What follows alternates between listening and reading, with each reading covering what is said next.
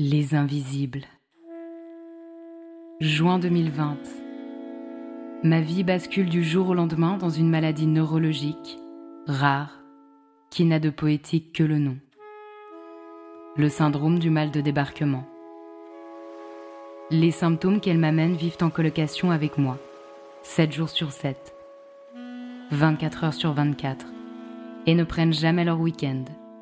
Je n'ai donc pas la place pour un autre combat du moins, c'est ce que je crois.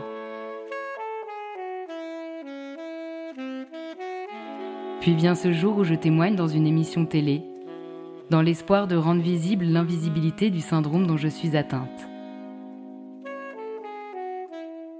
À peine sortie du plateau, forte de cette expérience et encore dans mes talons rouges, une évidence s'installe. Je n'en resterai pas là. Dans le train du retour, je rejoins à la fois ma maison et mon nouveau combat. Offrir un espace de parole au travers d'un podcast aux personnes qui composent, bien souvent en silence, avec des maladies invisibles et avec les regards de société qui ne croient que ce qu'elles voient. Deux réalités plus souvent subies que choisies. Aujourd'hui, loin de mes talons rouges et au plus proche de l'engagement, l'évidence s'étend. C'est à l'invisible au pluriel que je vous invite ceux qui dans la chair, l'esprit et les sociétés se vivent, sans pour autant faire de bruit.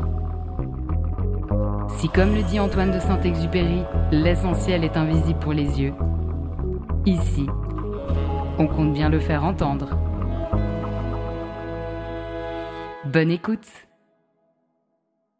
Quand on lui demande ce qu'elle fait dans la vie, Mimi répond présidente. Car en réalité, peut-on oser répondre la vérité? Je travaille à limiter l'impact des symptômes psychiques dans ma vie. J'en doute fortement. Mimi vit sur un fil, en recherche constante d'équilibre pour ne pas tomber d'un côté ou de l'autre. Mais que y a-t-il réellement dans ces vides de part et d'autre de ce fil? Les crises d'angoisse, les moments d'euphorie, les paranoïas, les dépressions, les phobies, l'hypersensibilité, les addictions, et tout ce package handicapant avec lequel Mimi apprend à vivre. Et elle en impose. Sa langue se délie tout au long de l'épisode, et c'est d'une richesse surprenante de constater les liens qu'elle fait entre les troubles avec lesquels elle vit et son contexte de vie. Comme cet affreux harcèlement scolaire qui a duré plus de six ans et dont elle paye encore les frais tant ça lui coûte aujourd'hui de simplement aller faire ses courses se dégage en Mimi une force incontestable. De ressources personnelles en ressources externes, elle nous livre tout. Mais celle qui lui fait le plus grand bien reste la présence de son chien. Une adoption encouragée par ses médecins. Balou la pousse non seulement à sortir de chez elle, mais à aller au-delà de ses peurs dans la rencontre avec les inconnus de la rue.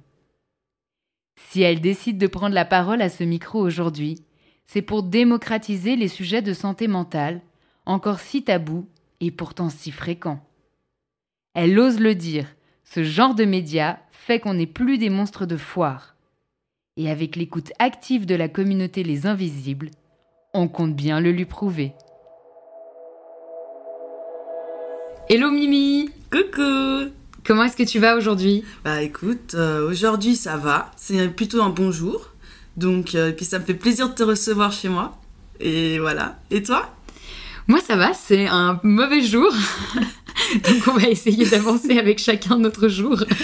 C'est ça. Et du coup, pour euh, situer le contexte, donc euh, bah, nous, on se connaît via une amie qu'on a en commun. Et on était aussi ensemble à l'école de culture générale. Donc entre, je sais plus exactement, entre 16 et 19 ans, quelque chose comme ça Ouais, ouais 16 et 19 ans, donc ça remonte, hein. Ça remonte, ça fait... 11 ans bientôt, non C'est ça. Ouais. Carrément. Donc ça fait super longtemps et bah du coup là aujourd'hui bah, le podcast Les Invisibles bah, nous fait nous rencontrer euh, à nouveau dans un cadre un peu différent. C'est ça. Bah déjà euh, tu viens chez moi, c'est une première hein, mine de rien et euh, surtout bah ouais moi quand j'ai vu que tu lançais ce sujet bah je sais pas ça m'a touché. J'ai vu que tu lançais un appel à pour interviewer justement des personnes qui seraient un peu dans l'invisibilité si on peut dire ça. Et du coup, je me suis dit, vas-y, go, je, vais lui répondre et puis on va voir. Et voilà. Trop, Du coup, trop bien. voilà. Bah, je te remercie particulièrement de témoigner parce qu'aujourd'hui tu témoignes pour euh, des troubles psy Ouais. avec lesquels tu vis. Et en particulier parce qu'on vit encore dans des environnements, je dirais, psychophobes, c'est-à-dire qu'il existe des discriminations, des oppressions à l'encontre des personnes qui vivent avec des troubles psy. Donc pour moi, c'est tout, c'est une démarche encore différente quand les personnes qui ont des troubles psy témoignent, parce que euh, je sais que le monde n'est pas toujours euh, très très sympa. euh. Bah, il y a beaucoup de jugements, on va dire. Il y a beaucoup de jugements parce que ça se passe dans la tête et que c'est difficile à comprendre et c'est assez récent aussi, j'ai l'impression. Enfin, qu'on en parle, qu'on commence un peu à dire que oui, ce sont des maladies. Enfin, avant c'était plus euh, ah, c'est vous êtes fous. Et voilà, on va pas chercher plus loin, quoi. Et puis on vous met dans des asiles et, et voilà. Et maintenant, t'as quand même des traitements, donc ça c'est cool. Et euh, je me rappelle plus de la question. Mais c'est pas grave, c'était pas une euh, question, c'était simplement te ouais. dire que bah je trouve d'autant plus courageux. Ah ouais, oui, oui, bah après, euh, oui, oui, oui, effectivement.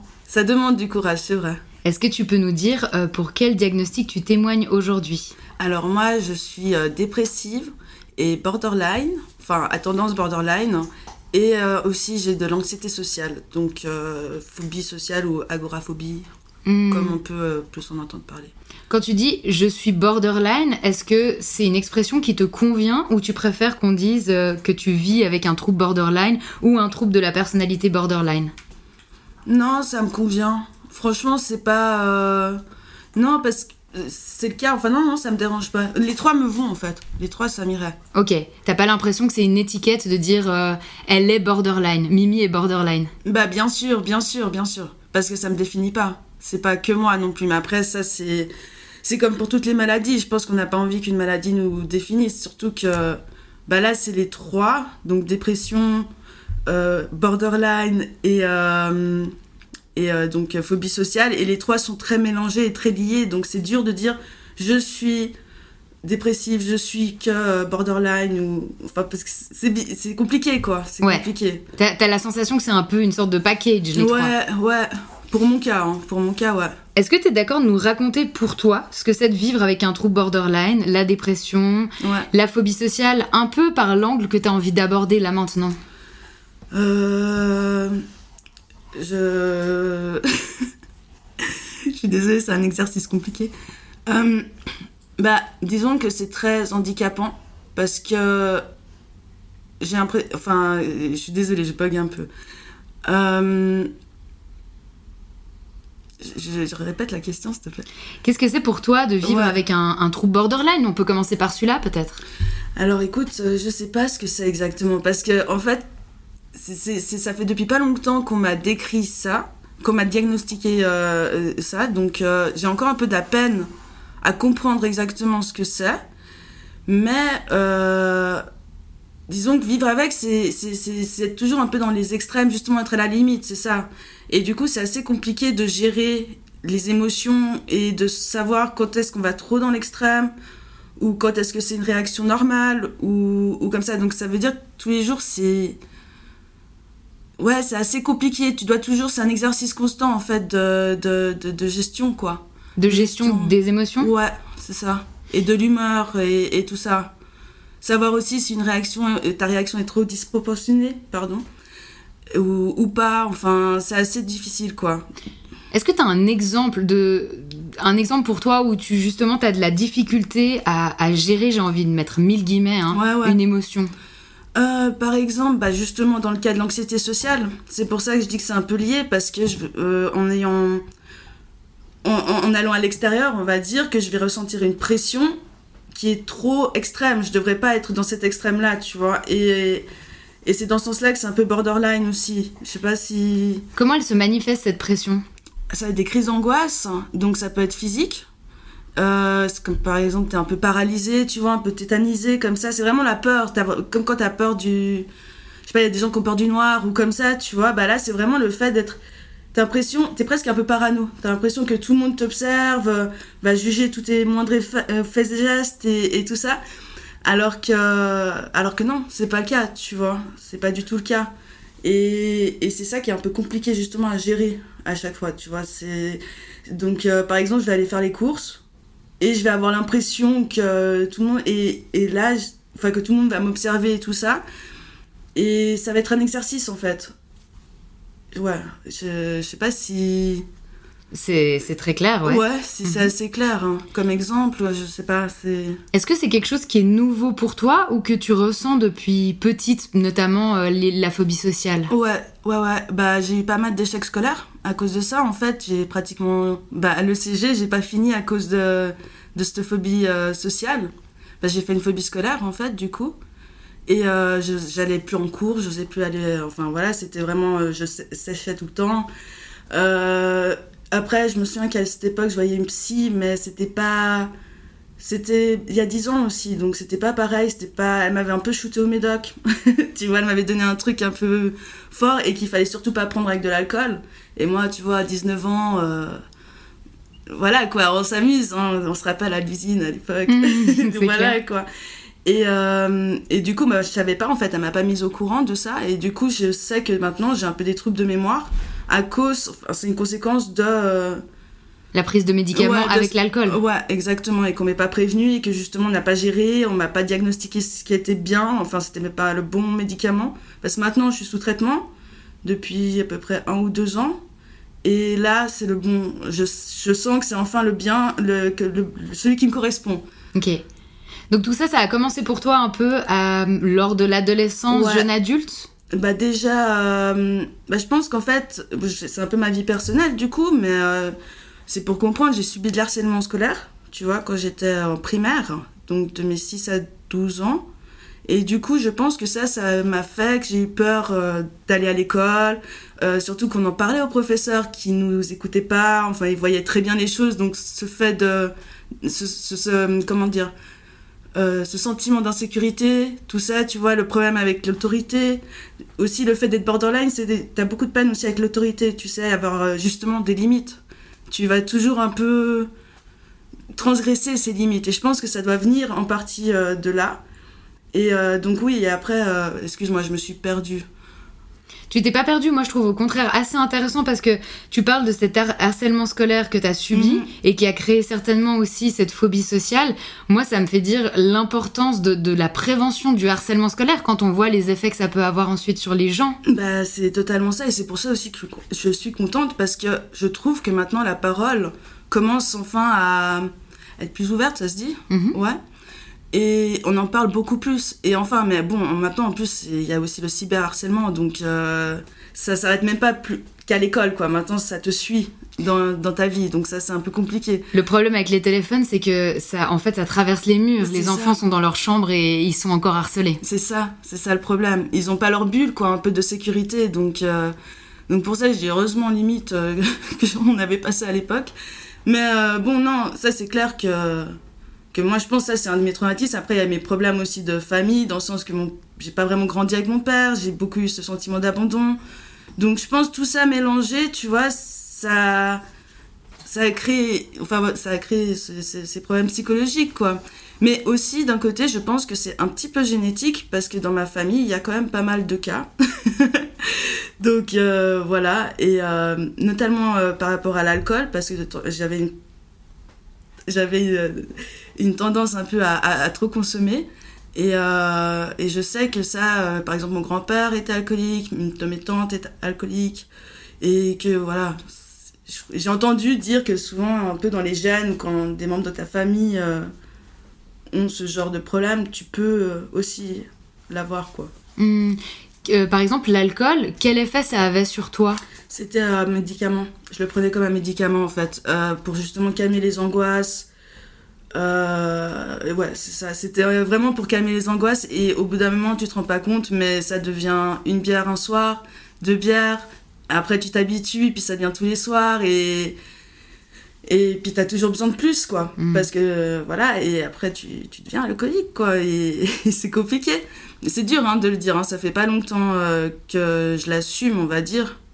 Parce que moi, j'étais dans le déni pendant un moment. Mais euh, clairement, euh, ouais, c'était une façon de. Vu que j'avais pas de diagnostic, bah, j'avais pas de, de traitement. Donc, euh, c'était mon traitement euh, maison, C'est quoi. ça, tu t'automédiquais. Ouais, c'est ça, exactement. C'est intéressant ce que tu dis. Je dis souvent à mon conjoint, je suis sûre que si l'alcool n'existait pas, il y aurait beaucoup plus de gens qui seraient médiqués. Oui. Parce que j'ai vraiment cette sensation que l'alcool est un anxiolytique. Mais oui, totalement. Au début. au début, parce qu'après, euh, voilà. C'est après, je pense, c'est un peu comme toute drogue au final, tu vois. Mais euh, oui, et puis c'est libre d'accès, c'est facile, c'est pas cher. euh, tu trouves ça à la COP, on va pas te juger, on va pas, tu dois pas expliquer toute ta vie, tu vois. Enfin, c'est la facilité, c'est la facilité très clairement. Et puis aussi un peu quand quand t'es dans cette errance là et que t'es un peu désespéré quoi aussi.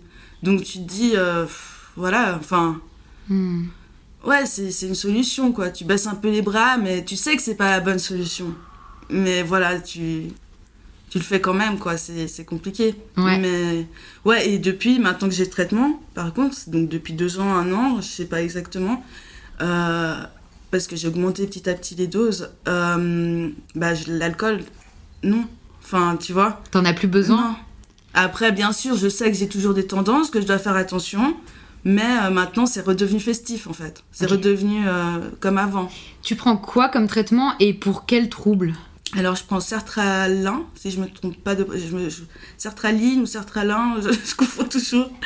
Mais... euh, et c'est pour euh, bah, phobie sociale, dépression aussi, justement, et pour éviter des récidives de dépression, parce que j'ai fait pas mal d'épisodes euh, dépressifs, malheureusement.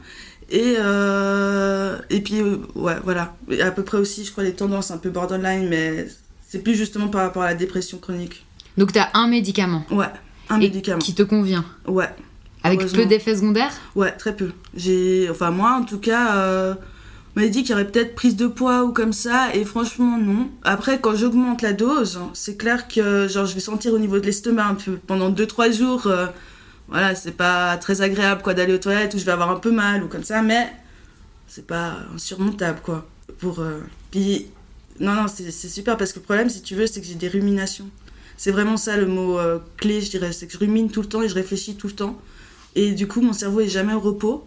Et ce médicament permet de un peu stopper toutes ces. euh, Ouais, ça permet à mon cerveau de se reposer en fait. C'est c'est bête, hein, mais. euh, T'as un exemple de rumination?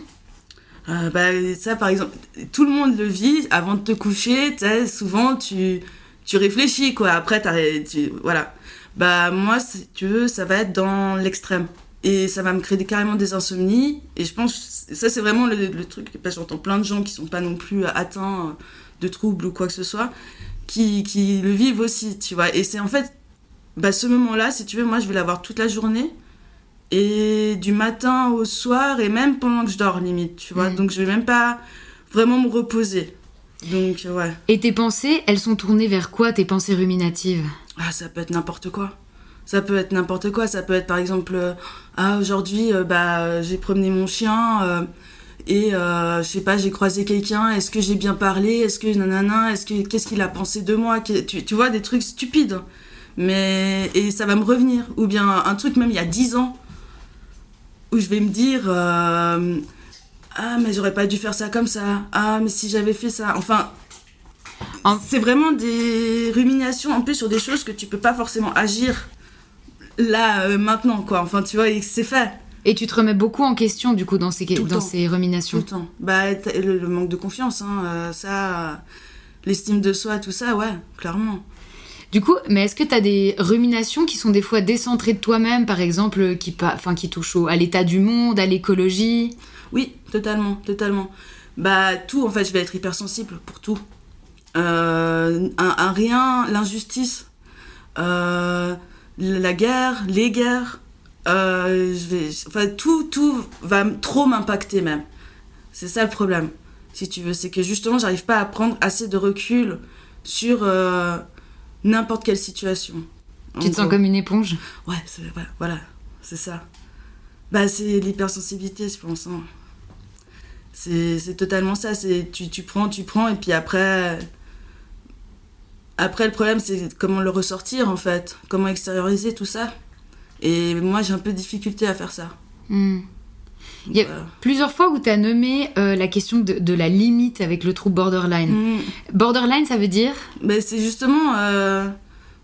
euh, Attends, je et pas ta limite, quelque Oui, chose voilà, comme ça oui, oui, border, c'est la limite. Enfin, c'est les frontières.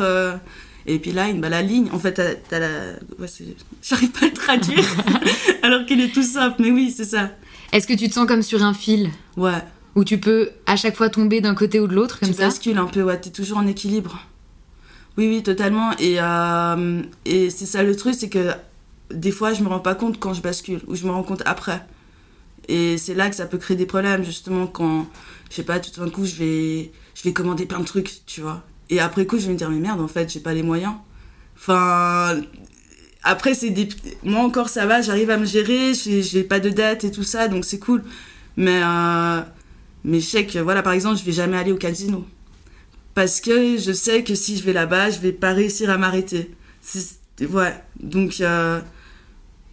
Mais après, ça, c'est un apprentissage aussi. Hmm. C'est un apprentissage.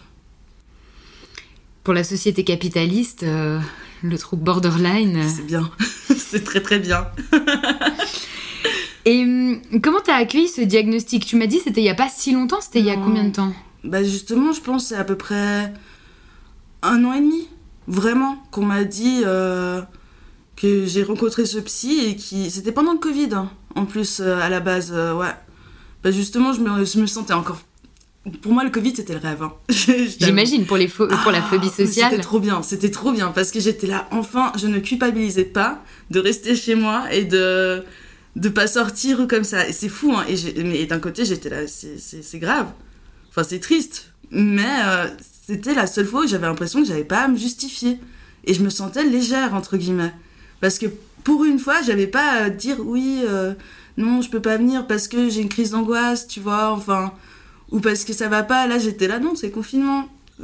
Tu vois. Ouais. Entre parenthèses, en ayant discuté avec beaucoup de monde, cette situation a, soulagé de nombreuses personnes et bien plus qu'on imagine. C'est vrai Vraiment. Il y a beaucoup de gens pour qui c'est une difficulté d'avoir toujours un agenda rempli, de toujours devoir être dans la relation sociale. Et là, c'était le moment de. oui. C'est pas le cas de tout le monde, on est bien d'accord. Hein. Mais il y a plus de gens qui ont été soulagés qu'on ne le pense. Mais en plus, avec le télétravail aussi, enfin, j'ai l'impression que ça, c'était assez chouette pour les personnes qui travaillent, hein, mais dans le sens de pouvoir passer un peu de temps, enfin gérer ton agenda justement, et puis passer un peu du temps chez toi et pouvoir.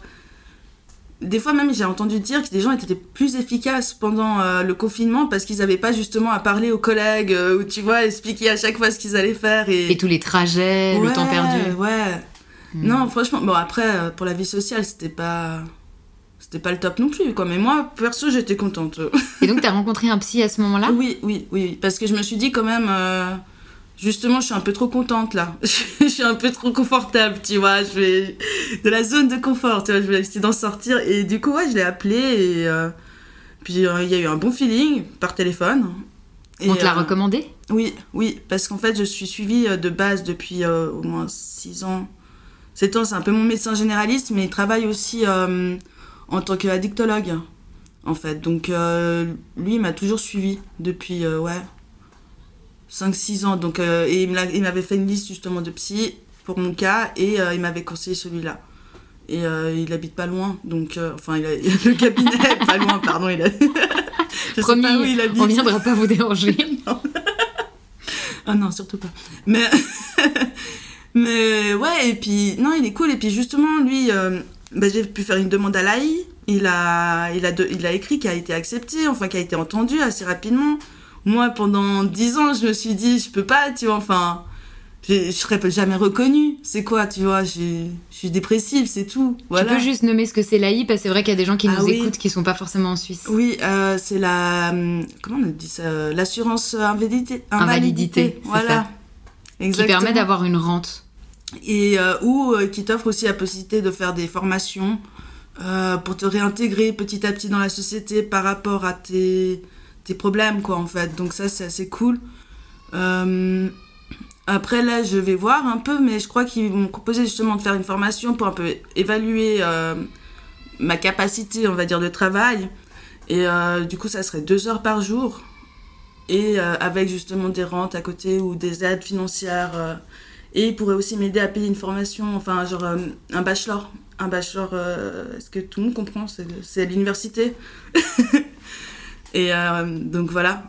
Donc ça, c'est cool, ils aident quand même, mais c'est vrai que c'est une bataille pour l'avoir. Et pour les troubles psy, par contre, justement, elle m'a dit, la, dame que je vois là-bas qui s'occupe de mon dossier, que c'était de plus en plus accepté, enfin valorisé, presque plus que des maladies physiques au final. Elle m'a expliqué ça, ouais. parce que justement les maladies psy c'est plus dans la durée entre guillemets et puis que pour faire une reconversion c'est un peu plus compliqué. Bon, je vais pas t'expliquer tout le truc qu'elle m'avait dit parce que c'était long. Mais en tout cas, c'est intéressant parce que c'est vrai qu'à l'époque, c'était beaucoup plus compliqué avec des troubles psy d'être reconnu euh, au travers de l'assurance invalidité. Totalement, totalement. Et là, euh, du coup, moi, même si j'ai pas forcément encore vraiment de, de rente ou quoi, j'étais juste trop heureuse d'avoir été reconnue par l'État et euh, ouais, que je suis pas folle, entre guillemets. Enfin, je me suis dit, enfin, enfin, j'ai. Je suis reconnue, quoi, et j'ai plus à me justifier, entre guillemets. Hmm. Et donc, ce diagnostic, ça fait, c'est assez récent finalement, tu l'as eu un an et demi. Comment ça a été pour toi? Un soulagement.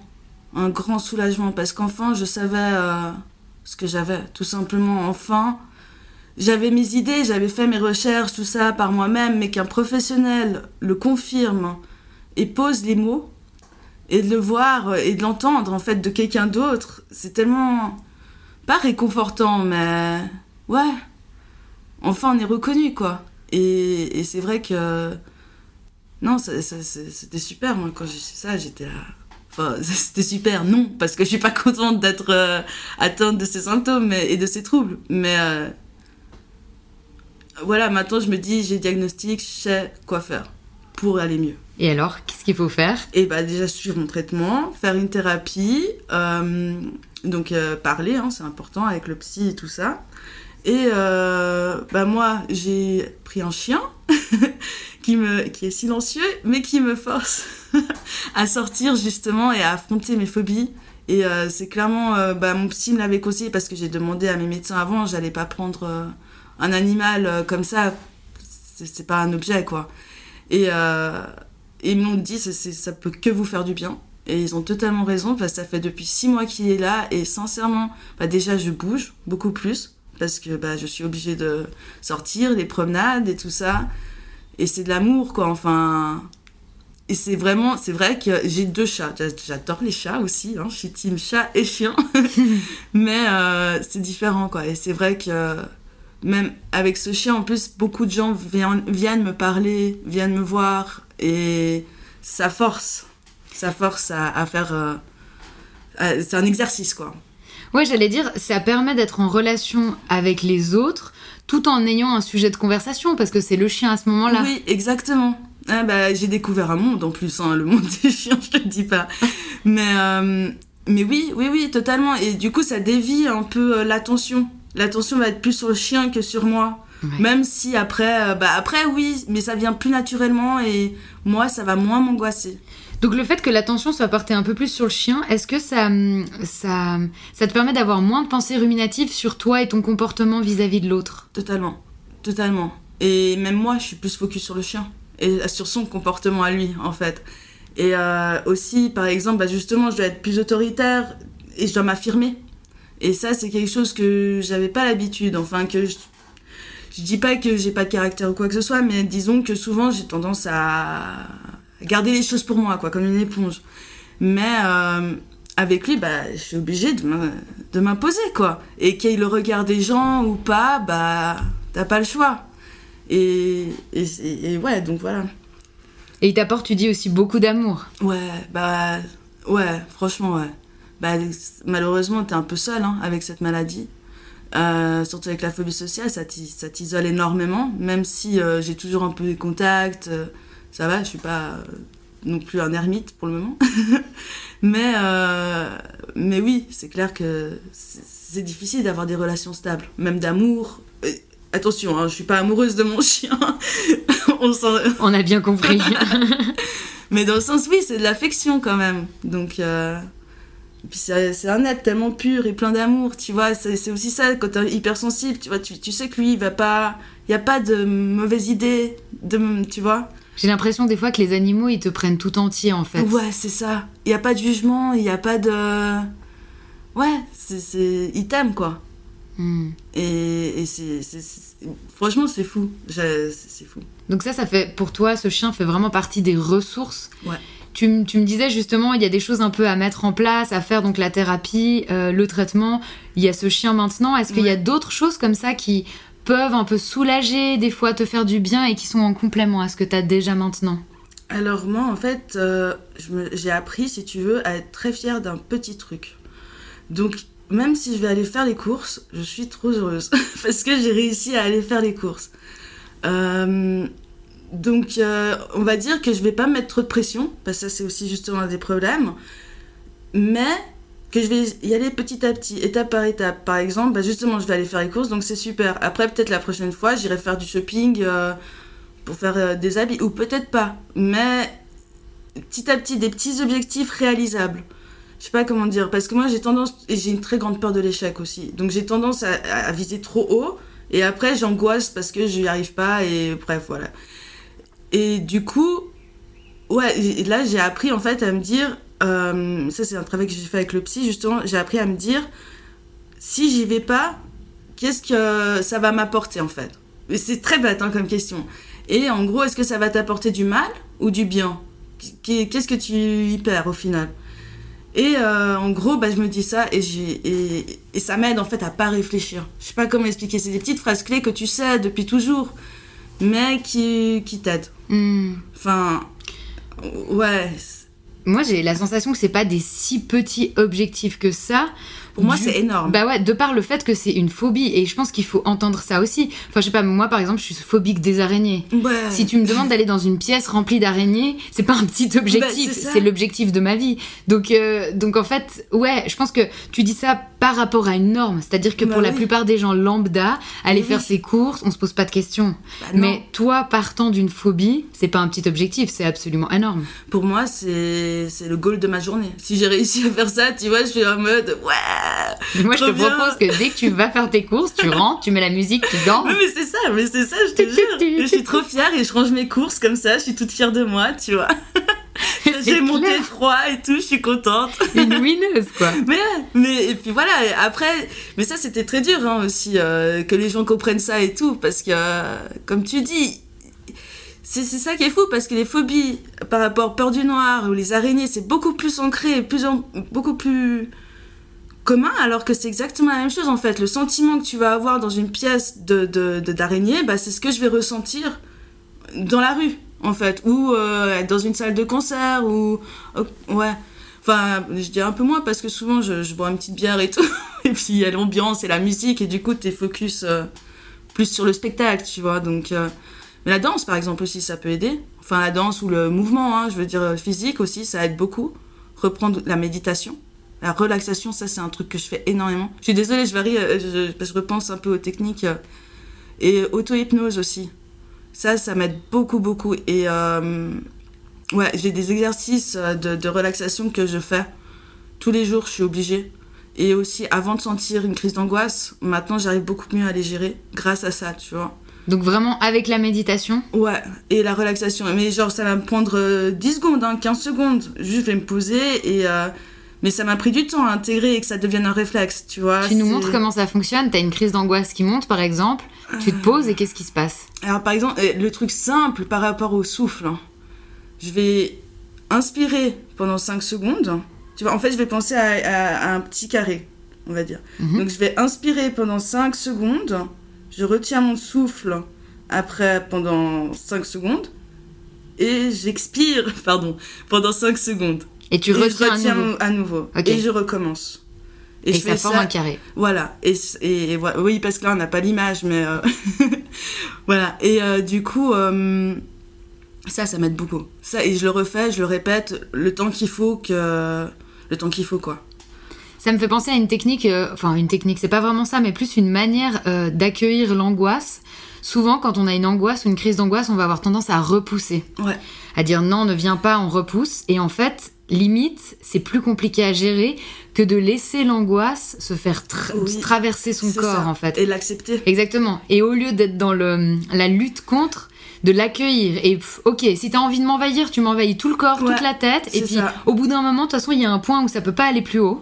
Et puis, pff, ça peut redescendre. Exactement, exactement. Et justement, après, moi, je fais euh, bah, la méditation. Enfin, je fais ces exercices de respiration et j'attends que ça passe, mais je l'accepte, tu vois. Enfin, alors que, comme tu dis, euh, plus je lutte, plus je vais faire des crises d'angoisse fortes, par exemple, carrément à, à en vomir, tu vois. Enfin, c'est pas. euh, ça en devient physique, hein, à part ça. Les... parce qu'on dit que c'est psychologique, mais moi, mes crises d'angoisse, c'est vraiment physique, quoi. C'est vraiment, je peux pas manger, je vomis. Euh, on dit, je crois que l'estomac, non, c'est le second cerveau, un truc comme ça. Ah, moi, il ramasse, hein. je te jure. Et du coup, euh, je sais plus ce que je voulais dire, excuse-moi. Non, bah, on parlait justement un peu de, ouais, de comment la, la manifestation de l'angoisse devient euh, au bout d'un moment physique. Oui, et plus tu le retiens, plus tu- ton corps va, va le, le ressortir. Ça va pas être une heure. L'être humain a besoin d'extérioriser, donc il va le ressortir d'une façon ou d'une autre. Il y a des gens qui font des ulcères aussi, par- avec le stress, tu sais, et puis. Je crois que c'est des ulcères, hein, pas que je Mhm. dise n'importe quoi. Ouais, ouais. Ouais. et, et donc, non, au final, c'est- peut-être psychologique, ça se voit pas, mais ça en devient. Ça en devient visible, quoi, au final. Parce que, euh, moi, je te jure, quand t'es là en train de vomir parce que t'as peur d'aller à un examen alors que t'as révisé pourtant et, et tout, mais cette angoisse est plus forte et plus tu vas te forcer contre. Et plus c'est la- mouise, Mm. pour être poli, enfin. Alors que si tu l'accueilles, peut-être que ça va être compliqué sur le moment, mais tu vas petit à petit, elle va partir plus vite et tu vas apprendre à la gérer. Et en fait, après, ça sera même plus des crises d'angoi- de- de- d'angoisse. Parce que t'en feras plus vraiment, tu vois, vu que tu arriveras à les anticiper. Mm. Enfin, ouais. Tu parlais avant euh, du fait que, que dans la phobie sociale et, et- et ces différents troubles, on est très seul. Ouais. Comment ça se passe, toi, avec ton entourage actuellement? Alors écoute, moi, c'est assez compliqué. Sincèrement, euh, j'ai perdu beaucoup de copines que je connaissais. euh, Enfin, c'était des amis plutôt, tu vois, que je connaissais depuis euh, bah, plus de 15 ans, enfin voilà. Euh, du jour au lendemain, sans vraiment d'explication, alors qu'elles étaient au courant de, de, mes problèmes, on va dire. Et je pense que c'était trop compliqué pour elles à accepter. Et même une copine m'a dit qu'elle se sentait trop impuissante. Et que limite, bah, je devenais toxique pour ces gens, tu vois. Donc c'est très dur hein, de se dire que t'es toxique pour des gens. En plus, ça t'isole encore plus, tu vois. Donc parce que tu te dis, enfin, ça te conforte encore plus dans cette phobie, tu vois, de, de sociale. Et du coup, oui, avec les. Donc, j'ai perdu beaucoup de copines comme ça, un peu du jour au lendemain, tu vois. Après, c'était. C'est un deuil. Après, c'est aussi la vie, hein, c'est comme ça. Et. euh, Mais j'en ai aussi des super qui sont là. J'en ai pas beaucoup, peut-être 4, 5, mais que.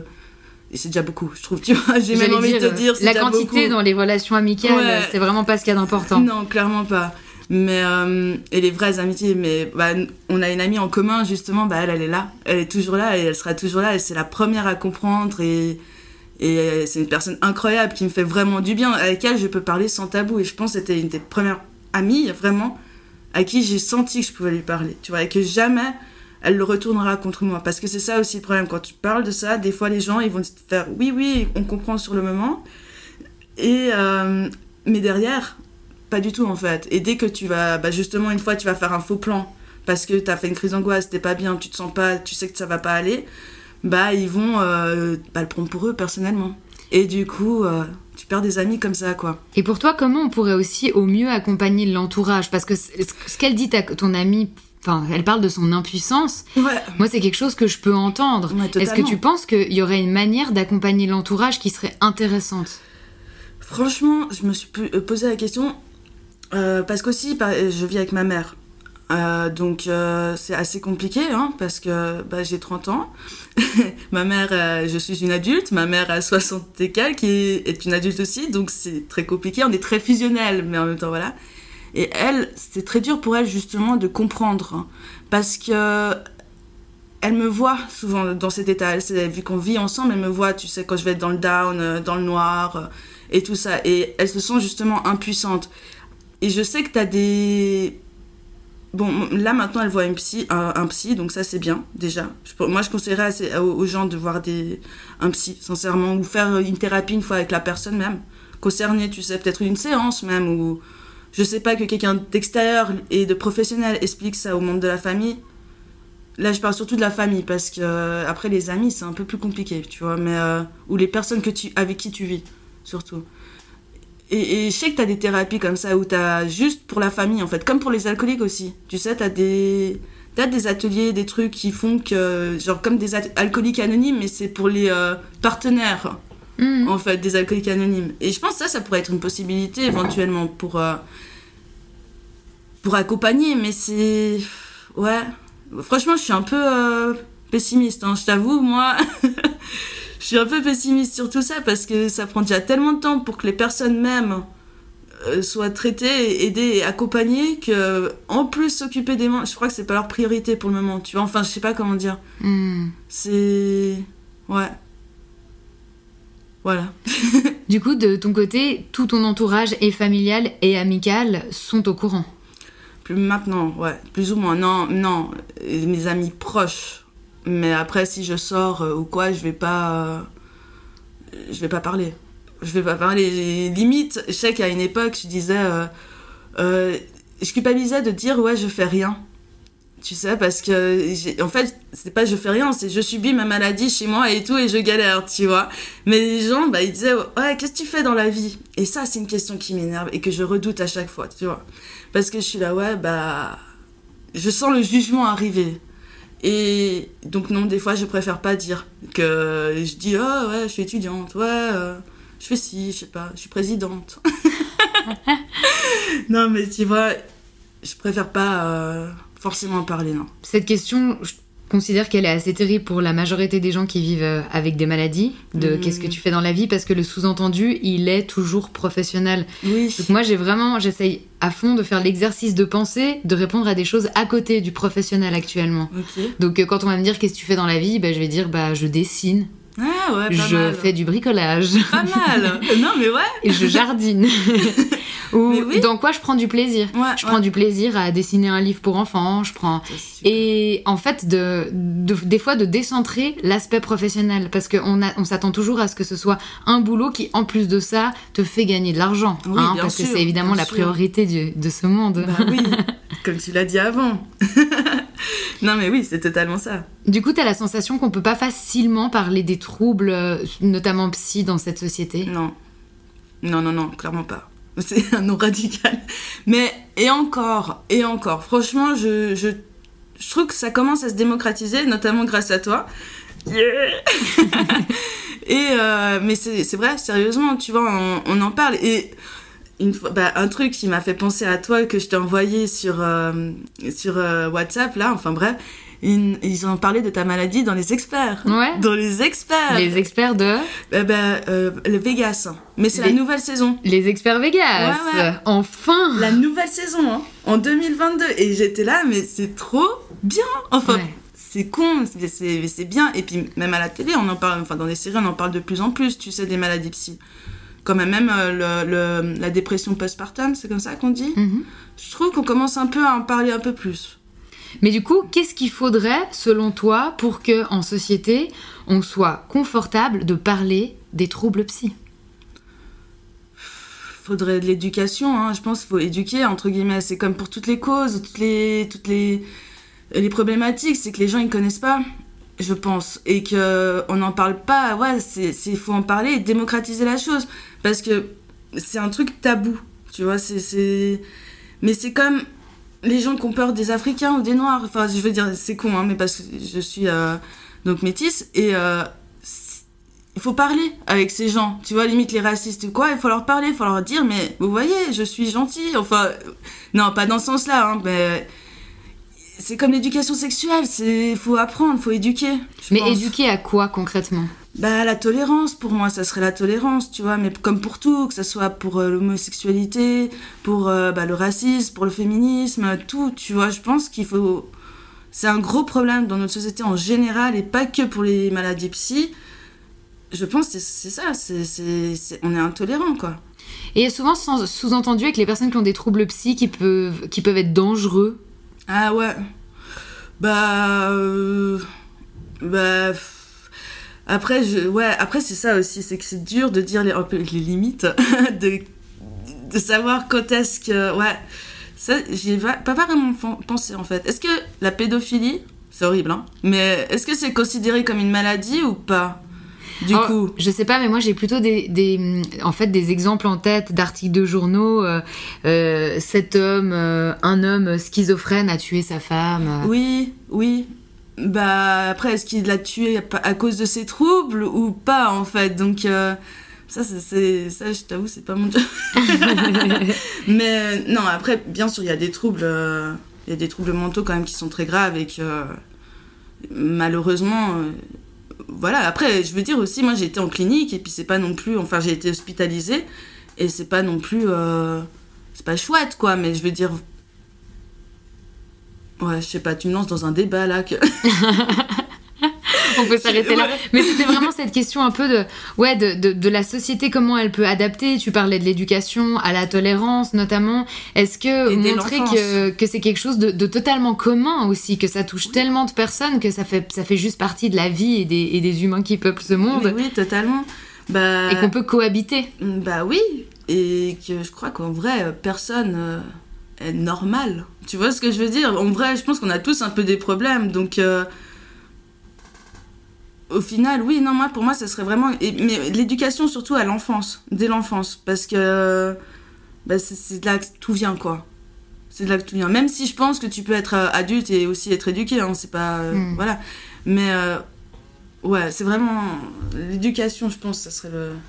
Le top. On va continuer à écrire des livres pour enfants. Mais oui, totalement. Mais c'est vrai. Mais c'est justement ce genre de médias qui font que ça se banalise et que ça devient on devient plus des, des, monstres de foire, entre guillemets, tu vois, euh, des spécimens, euh, des fous euh, ou des hystériques. Pour les, à l'époque, on appelait ça des hystériques, les femmes, enfin, tu vois. Hmm. donc voilà. Non, moi je trouve ça génial ce, livre, hein, petite pub. T'es chou. J'avais une question. Pour toi, la, la dépression, elle prend source dans quoi dans ta vie? Quand je vais pas réussir à sortir, que je vais pas réussir à faire ces courses, ces, ces petites étapes comme on disait avant, là, je peux très vite virer euh, en mode dépression, en fait. Et euh, bah, c'est les troubles de l'humeur un peu, qui sont liés avec euh, les, troubles de borderline, tu vois. Et du coup, je peux être très vite après en dépression et ça va durer genre pendant... On va dire, c'est des pas les vraies dépressions que j'ai pu avoir, tu vois, parce que t'as des vraies, c'est des petites crises, on va dire. Parce que t'as les vraies dépressions, ça va durer pendant un ou deux ans, et que là, c'est vraiment, bah, t'es dans le noir, t'arrives plus, euh, t'arrives à plus rien faire, euh, t'abandonnes tout, t'es vraiment, t'as des sales idées, enfin, tu vois, c'est pas, ça pour moi on va dire pas la vraie dépression, mais la dépression profonde, entre guillemets. C'est comme si un peu des degrés, tu vois, et, et on va dire que c'est pas de la déprime quand je réussis pas quelque chose, mais je suis ou peut-être c'est de la déprime, je sais pas, tu vois un peu la différence entre déprimé et dépression ou pas? Bah moi j'aimerais bien voir la différence pour toi, tu vois ce que je veux dire? Pour moi, dépression c'est vraiment la maladie et déprimé ça va être un état d'humeur justement, ça va être euh, moins long. Qui peut durer euh, sur une journée, un une peu plus? Une journée, plus une semaine, euh, deux semaines. Alors pour moi la dépression ça va vraiment durer sur, on va dire limite, plus d'un mois, tu vois par exemple. Il n'y a pas vraiment de... de c'est dur à de, de comment on dit de mettre des chiffres là-dessus, enfin tu sais de... Oui, mais c'est juste que pour toi, tu sens que c'est des états qui sont pas pareils. Voilà, parce que vraiment la dépression, dépression, c'est vraiment euh, je suis down, down, et euh, ça sert à rien, je réponds même pas aux messages, je suis vraiment, tu vois. Et la déprime, c'est oui, je peux ne pas répondre aux messages, mais je vais te répondre un jour quand même, tu vois, enfin... Et oui, voilà, c'est plus court. Et après, je peux avoir justement, je vais réussir à faire un truc bien et du coup, je vais redevenir à nouveau un peu dans le, le bon truc. C'est toujours, ouais, c'est vraiment comme tu disais, sur un fil et c'est toujours une question d'équilibre, quoi. Et moi, perso, là, justement, ces médicaments et tout ça, ça m'évite de sombre, d'aller trop dans ces extrêmes à chaque fois et, et ça me permet de m'équilibrer, quoi, vraiment. Donc, tu vis des extrêmes avec des émotions très fortement agréables et très fortement désagréables. Ouais, exact. Ça peut être quoi euh, une émotion très fortement agréable? Euh, Par exemple l'amour. L'amour, enfin quand tu quand ça se passe bien.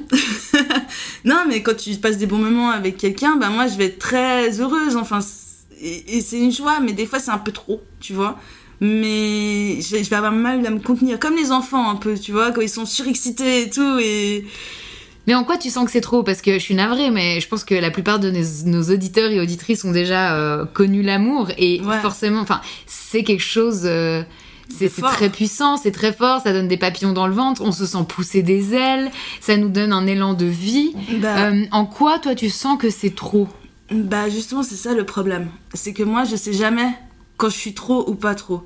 Tu vois, enfin, j'ai de la peine à savoir est-ce que là c'est bien ou est-ce que là je deviens obsessionnelle presque? Tu vois, un peu la limite. Euh, et, et, du coup, euh, ça va être bien, mais je vais être trop aveuglé là-dessus. Et, c'est quelque chose. Ouais, les extrêmes, c'est pas bien. tu vois, je pense en amour ou quoi, même si oui, tu ressens quelque chose que tu peux pas contrôler. Euh, ouais, enfin non, tu peux pas contrôler l'amour, hein, pour moi. Tu, tu, tu, tu, peux pas aller non plus dans les extrêmes. Je sais pas, comme la jalousie, c'est bien un petit peu, mais pas la jalousie maladive qui va te bouffer, tu vois, enfin. Hmm. C'est un peu comme tout, je sais pas, c'est bizarre. Et c'est ça qui est embêtant, justement, c'est que c'est dur de savoir est-ce que là je suis dans l'euphorie, tu vois, ou est-ce que là je suis dans euh, le bonheur simple, enfin, tu vois. Oui, puis surtout que c'est toujours comparé à une norme. Oui, oui, bien sûr. Ah, ça, on en parle par rapport aux normes de la société. Hein, euh. bah, euh, franchement, tout, tout. Oui, oui, clairement. Clairement. Bah. Ouais, même la phobie sociale, des trucs comme ça, c'est c'est comme on en parlait. Après, comment faire pour, euh, pour euh, banaliser tout ça, tu vois? C'est ça le problème. Mais c'est clairement la société, oui, oui, bah oui, c'est énorme. De... On vit dans une société. Bah, après aussi, on doit. On vit en communauté, tu vois, donc. Euh, donc on n'a pas le choix, entre guillemets. On a toujours. Moi, je pense qu'on a toujours le choix, tu vois, mais quand même, on a des, des lois, on a un gouvernement, et puis on est obligé de vivre tous ensemble, quoi. Mais ouais. Mais ça, c'est ça, tu me lances dans des débats là-dedans. J'ai fait de la sociologie, donc arrête. Et je vais te demander, toi qui es cinéphile, est-ce que euh, tu sais si on rencontre un peu des personnages qui vivent avec un trouble borderline, euh, dépressif ou. T'en as beaucoup. Dans les films et les séries? T'en as pas mal. Franchement, t'en as pas mal. Surtout, bah, je vais penser à, à The Joker, par exemple. Je sais pas si tu, tu vois ce que c'est. Et c'est un film, là, il est sorti il y a pas longtemps. Et justement, ça parle. Moi, je trouve que ce film est super parce que ça parle vachement bien de la maladie mentale. Après, c'est pas. Je pense que c'est plus de la schizophrénie euh, et puis des troubles de personnalité. Enfin, bref. Mais euh, c'est super intéressant, je trouve. Et autrement, il y a quoi? Il y a bon, Grey's Anatomy. Moi, j'adore Grey's Anatomy. Euh, autrement, il y a aussi. Et dans Grey's Anatomy? Ils en parlent, ils en parlent. Dans Grey's Anatomy, il y en a beaucoup d'ailleurs, mais il y en a tellement. Ils en parlent donc, c'est les, les patients ou c'est les médecins? Les deux. Souvent, c'est les deux. Parce qu'ils parlent aussi de. Par exemple, t'en as un qui avait fait la guerre et du coup, il a le euh, syndrome euh, stress post-traumatique. voilà. Donc, ça, ils, en, ils abordent beaucoup. Bon, après, c'est américain hein, aussi. Donc, euh, voilà. Hein, c'est pas. voilà. Mais. enfin, américain, les États-Unis. On se comprend. Et autrement, non, t'as plein, de, as plein de trucs. mais là, tu me prends un peu au dépourvu comme ça, je t'avoue. Mais oui, alors, le premier qui vient, c'est du Joker. Autrement, il y a aussi. Ah, euh, il y en a, il y a une série là qui est sortie il y a pas longtemps de Marvel, euh, Moon, Moon Knight, euh, que tu peux retrouver sur Disney et où ça parle en fait justement, c'est un super héros qui a plusieurs personnalités et ça parle un peu de ça, tu vois, et puis avec l'Égypte ancienne, enfin c'est assez cool. Et autrement, il y a un autre film que je pensais, c'était Split aussi, mais ça c'est vraiment plus les troubles. En fait, ils adorent faire des, des films surtout sur les troubles de l'identité. Ok. Tu verras beaucoup ça, même dans les euh, films d'horreur euh, ou comme ça, c'est beaucoup le trouble de l'identité et la schizophrénie, tu vois. Ils ont une espèce de fascination un peu là-dessus, j'ai l'impression. Mais après, bah, t'as justement dans les experts, ils ont parlé du euh, syndrome de débarquement. C'est juste, hein Du mal de débarquement. Du mal de débarquement. Et, et voilà, donc ça commence. Ça commence. Non, ça en parle quand même. Et il y avait bah, une autre série encore qui parle là de, bah, du. bah oui, parce que vu que je suis beaucoup chez moi, bah, je regarde beaucoup de choses, donc voilà. Et euh, puis bon, j'avoue, c'est une passion. Euh, comment ça s'appelle C'est 911. Et c'est avec l'actrice, je sais pas si tu te rappelles de Ghost euh, Whisperer, Jennifer Love. Tu te rappelles d'elle Et bah, elle justement, bah, elle a eu un enfant et elle, elle a fait une, bêtise, un accident avec son enfant. Et du coup, on, montre un peu là, c'est le syndrome post la dépression la dépression excuse-moi j'ai de la peine parce qu'il y a tellement de termes et tout tu sais au final je vais en mettre des pinceaux donc voilà et bah, ils en parlent, et puis à la fin, t'as un mot pour dire, euh, genre, euh, vous pouvez appeler, vous êtes pas seul, des trucs comme ça, tu vois. Waouh, ouais, ok. À la fin de la série. Donc, euh, et ça se fait de plus en plus, ça. Super. Donc, ouais, non, je, c'est assez. Puis, c'est fascinant, hein, les troubles mentaux, ça, ils aiment beaucoup. Mm. Les films d'horreur, souvent, ils sont tous bah, après, ça les fait passer pour des fous, mais souvent. C'est un peu ce que je te disais tout à l'heure, un peu euh, l'étiquette qu'on peut cataloguer sur les personnes qui ont des troubles euh, euh, psychiques d'être des personnes dangereuses. Oui, bah ouais, totalement. Parce que, à part ça, moi, tu peux être schizophrène et ne pas. Enfin, il y a plusieurs formes, quoi. Enfin, je sais pas, c'est. Ouais. C'est complexe, hein, tout ça. Donc. Mais c'est comme le cancer, t'as plusieurs formes de cancer, entre guillemets, tu vois. T'en as qui sont bénignes, t'en as qui sont agressives, enfin voilà, donc tu peux pas euh, généraliser non plus, c'est dur, tu vois. Et puis, puis c'est triste de. Enfin, moi, perso, j'ai un cousin, bah, justement, il a, il a été euh, euh, diagnostiqué schizophrène, mais il est le plus pisse au monde, quoi. Enfin, tu vois, jamais euh, j'aurais pensé. Ouais, c'est. Ma famille, je te dis, c'est des cas. Et jamais j'aurais pensé qu'il serait schizophrène, parce qu'à l'époque, j'avais cette idée de. Ah, c'est quelqu'un qui change de personnalité, qui. Après, il prend un couteau, et puis tout d'un coup, il se rappelle plus de ce qu'il a fait, en fait, tu sais. Ouais. Vraiment le stéréotype des films d'horreur, quoi. Et quand tu le vois, pas du tout, c'est un ange. C'est un ange, tu vois. Hmm. Donc, euh, voilà. Moi, il me reste deux questions à te poser et je voulais savoir si avant ça, euh, toi, t'avais envie de, de nous raj- raconter quelque chose ou rajouter. euh. Non, je crois que ça va, hein, j'ai assez parlé. Mais J'adore, moi, c'est passionnant, on pourrait y rester. hein. ouais, bah, mais surtout avec toi, ça fait plaisir de te voir. Hein, donc, euh, Trop bien. Bah, du coup, euh, la première question que je voulais te poser, c'est quel message tu souhaites faire passer aux personnes qui vivent avec une maladie psy? Vous êtes pas fou. Et vous êtes pas seul. non, mais c'est un combat, mais on peut apprendre à vivre avec. On peut. euh, Enfin, j'ai envie de, lancer un, message positif. Franchement, il y a de l'espoir. Faut pas. C'est clair qu'il faut accepter ses sentiments. Il faut accepter ses moments down. Il faut apprendre à gérer tout ça. Après, chaque personne est différente et chaque personne va utiliser une technique qui correspond à, à lui ou pas. Enfin, voilà. Mais euh, ouais, que vous êtes pas fou, quoi. C'est que ça commence, ça va bouger, et puis faut garder espoir, moi, je pense. Espoir fait vivre, non? Hmm. Et qu'est-ce que tu aurais envie de dire à l'entourage? Euh, À mon entourage Non, par à l'entourage des personnes qui vivent avec euh, des troubles psy, ou ça peut être à ton entourage, c'est à toi de décider. Bah, ça serait un peu les deux, quoi, du coup. Euh, soyez indulgents, soyez tolérants, et... Et ouais, pas, ouais, indulgent, je pense. Euh, il faut accepter l'autre. Et je pense même en général, maladie psy ou pas, faut ac- accepter l'autre comme il est, avec ses défauts, ses qualités. Et s'il est malade, bah, c'est pas parce qu'il est en chaise roulante que c'est faux ce qu'il va vous dire, faut le croire. Enfin, il faut pas remettre en doute. euh, ça, c'est vraiment un truc qu'on fait constamment, c'est remettre en doute notre parole. Alors que c'est vrai, c'est pas. C'est pas. euh, ouais, c'est pas de l'imagination, quoi, c'est vrai. Et tu trouves pas justement qu'on remet un petit peu moins en doute la parole des personnes qui, qui vivent avec euh, des, des- des problèmes physiques? Bah si, mais clairement, mais parce que ça se voit. Après ça, c'est l'humain. Euh, Il y a qui qui dit ça euh, Je ne crois que ce que je vois. Je sais plus qui c'est qui dit ça. Mais c'est une fra- c'est un philosophe, et malheureusement, tu vois, je suis à moitié ma mémoire. mais il, il, il dit ça, justement, mais je crois que c'est pas un, un saint. Sais pas si. Ouais, bon, bref. Et euh, il dit ça, donc moi je pense que c'est malheureusement vrai. C'est que on a, dans, notre nature, on a besoin de voir pour y croire. Mais des fois, euh, je sais pas, il y a des gens qui croient en Dieu et vous le voyez pas, donc. euh, Hmm.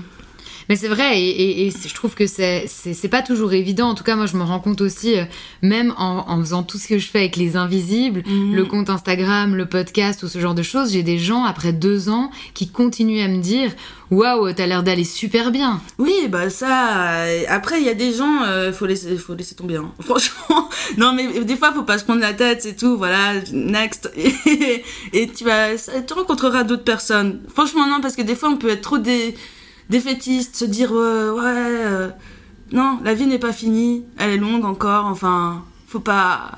Faut pas s'attarder. Ouais, non, franchement, on n'a pas le temps. On n'a pas le temps. Tu dois déjà te traiter toi-même. Tu vas pas encore t'occuper des autres, quoi. Enfin, ça, c'est ce que je pense. Et hum, si les troubles psy avec lesquels tu deals actuellement euh, seraient un super pouvoir, Ouais. ce seraient lesquels?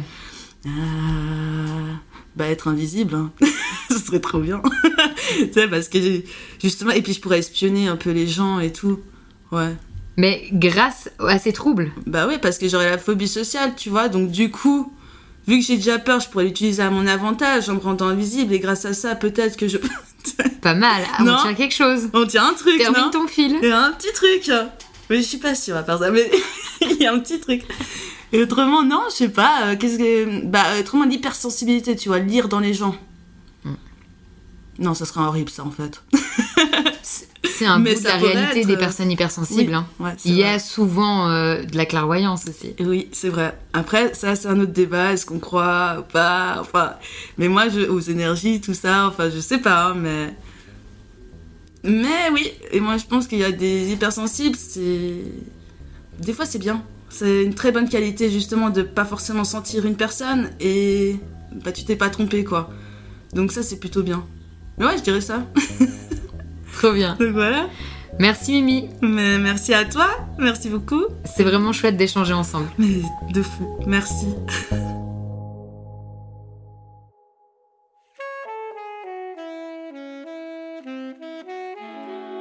Merci de soutenir ce podcast en vous abonnant pour ne manquer aucun épisode et en lui donnant 5 étoiles sur vos plateformes d'écoute préférées.